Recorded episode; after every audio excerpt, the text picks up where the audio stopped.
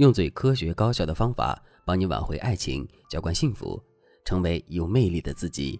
大家好，这里是飞哥说爱。爱是什么？有人说，爱是一团火焰，可以将两个人的热情全部点燃；有人说，爱是毒药，上瘾却致命，爱上了就戒不掉。可是我觉得，爱像是一瓶碳酸饮料，刚打开瓶盖，数不清的泡泡伴随着噼里啪啦的声音涌了出来。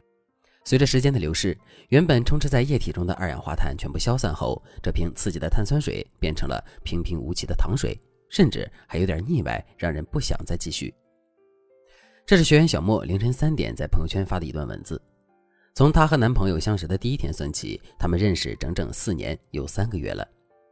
小莫跟我说：“老师，我现在的感情就像是一瓶放完气儿的碳酸饮料。”我们虽然有很多美好的记忆，可现在我们俩就算是面对面坐在一起，都不知道说些什么。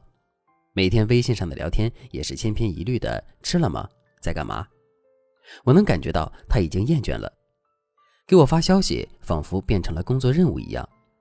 其实我也有点厌倦了，我想过放弃，可是我们在一起都这么长时间了，就这么分手，不是白白浪费了四年的时间吗？再说了，我今年都二十七岁了。分手之后，我大概率就要回家相亲，我可不想待在那个偏僻的小城市和一个凑合的人凑合着过完余生。我现在感觉自己就像是一个等待宣告死亡的囚徒，只能眼睁睁的等待行刑。老师，我是不是做错了什么？您说我该怎么办呢？我知道小莫现在很无力，他明明知道问题是什么，可是他不知道该如何解决。其实小莫倒不必如此自责。因为感情变冷淡这件事情是必然会发生的，就像是你买了一个心仪很久的包，前一个月你可能就算是去菜市场买菜也会背着，不过用了一段时间之后，你肯定会觉得这个包也就这样吧。你对一个新的包爱不释手，用了一段时间之后，你就会觉得也就这样。同样的，几乎在所有的感情关系中，恋情稳定之后，感情都会趋于平淡，这是由边际递减效应决定的。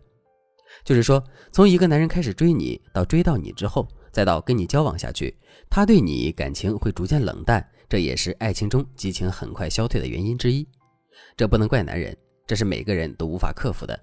因为边际递减效应也同样适用于女人。小莫自己也说了，她其实也有一点厌倦，只不过她厌倦的程度没有男友那么严重。当然，男朋友单方面的疏远和不联系是另外一种情况。如果你对男朋友保持着很高的热情，而他却对你爱答不理，这个时候你需要警惕，他可能是想采用冷暴力分手了。如果屏幕前的你也正处于这种尴尬无趣的瓶颈期，而你又无法判断男友是故意为之还是正常递减造成的，我建议你赶快添加微信文姬零幺幺，文姬的全拼零幺幺，在导师的帮助下，你才能找到影响你们感情的真正原因。否则，随着你们感情进一步恶化，再弥补可就为时已晚了。那么，小莫到底该怎么样才能让接近枯萎的爱情之花重新焕发活力呢？首先，大家需要对感情变冷淡这件事情有一个更深层次的了解。爱情的平淡期并不是你们之间的恋爱感消失了，爱情的感觉一直都在，只不过你们都已经习惯了。回想一下，你第一次看到男友裹着浴巾出浴，心里难免还小鹿乱撞一下。但现在呢，看到此情此景，你肯定满脑子想的都是：哎呀，湿漉漉的，可离我远一点吧。这就是爱情的常态。你们都已经习惯了爱与被爱的感觉，你们之间曾经筑起的光辉形象在逐渐崩塌，最后淋漓尽致地展现出彼此本真的状态。双方自然会感觉到不适应，觉得自己的爱情本应该是甜甜的，为什么会落到如此无味的地步呢？所以，你知道很多情侣为什么会败在平淡期，最后选择了仓促分手吗？不是因为这些人本身就不合适，而是他们对于未来没有一点信念感，也没有一丝的短期或者是长期的规划。在平淡期里，双方没有一个明确的未来，其实是一件很可怕的事情，因为你们根本就不知道自己要干些什么，要为爱情做出哪些努力，彼此无事可做了，反而会觉得慌了。所以你开始不断的挑伴侣的毛病，但很多时候你并不是看不惯对方，而是总觉得自己不做点什么，这段感情就要散了。你们是真的没有什么事情可做吗？不是你们每天都重复一样的生活，彼此的生活看不到任何的未来和光亮。看似两个年轻人的生活，却过成了老年人的模样。你们的相处仅仅是活着，而不是为了更好的未来、更好的彼此而活着。讲到这里，我想大家就明白了。小莫要想拯救爱情，就必须给这段感情注入一些动力。后来，在我的建议下，小莫和男友商议规定了五件事必须要做的：一，即使再忙，也要抽出时间去和对方吃一顿早饭；周末要去一家餐厅犒劳下彼此，在餐桌上不聊工作，谈谈彼此生活中的趣事。二，制定一个雷打不动的旅游周，和男友跳出原有的社会工作压力，共度一次只属于他们的二人时光。三。养成给对方买东西的习惯，小到袜子内裤，大到手机家具，生活中的小情趣就在这一点一滴中燃起的。